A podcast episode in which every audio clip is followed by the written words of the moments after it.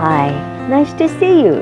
This is Shane. Today I'm going to read you a short story in a small pub. P U B pub. U 在这边发的是 a pub。留意一下，b 后面没有任何的字，所以是 pub，不是 pub 吧？pub。Pub is where people go and meet, often at pubs in Britain or in Australia and New Zealand. Pubs are also where people have quick lunch or quick dinner. So, in many small towns in New Zealand and Australia and in Britain, a small town, even in a small town, there are pubs because that's where people go. okay, here we go. Let me read you this short story. Today is Sunday. I don't go to work. So I go to the shops with my sister Betty. We have lunch in a small pub.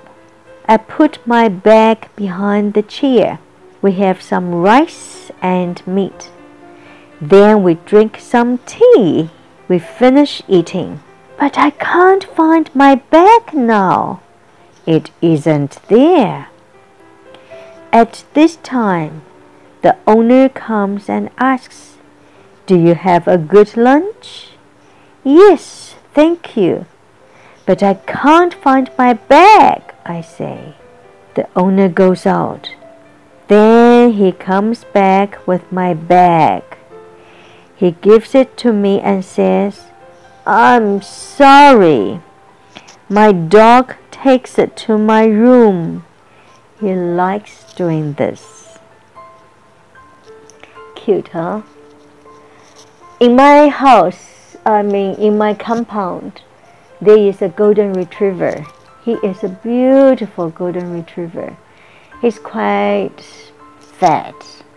Being a golden retriever, he's quite tall, but he's also very old. I always like to go and say hello to him whenever I see him. And he has a habit. He does like to carry your bag for you. So if he sees I'm holding a bag, he will fight to have the bag and he wants to carry it for me. So cute. I think dogs are beautiful. But anyhow, let's look at the word. Okay, P U B, pub pub. So you see, they have rice and meat for their lunch, and then they have some tea. So they didn't have beer, nor did they have wine.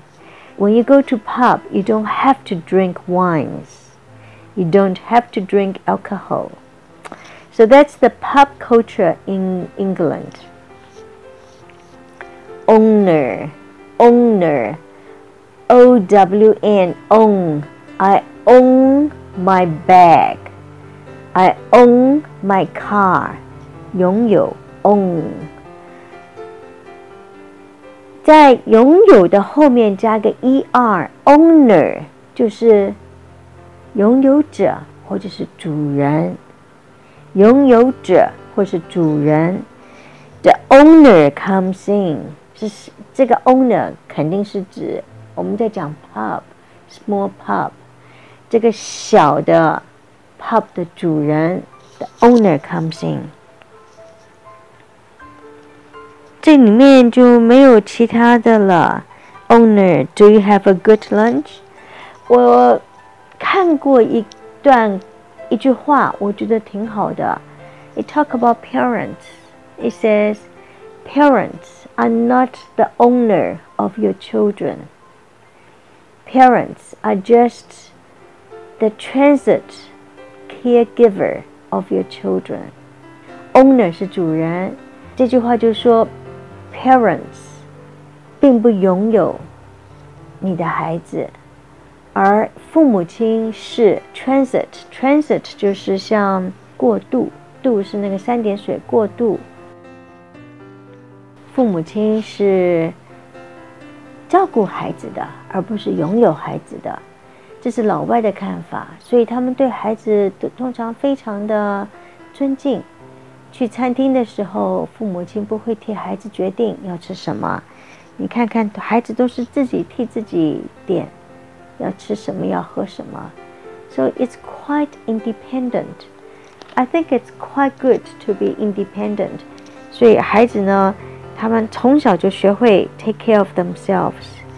It's quite cute. I think the dog is so cute. I hope you enjoy the book. I hope you enjoy the little story, and I hope it's helping you uplift your listening skill.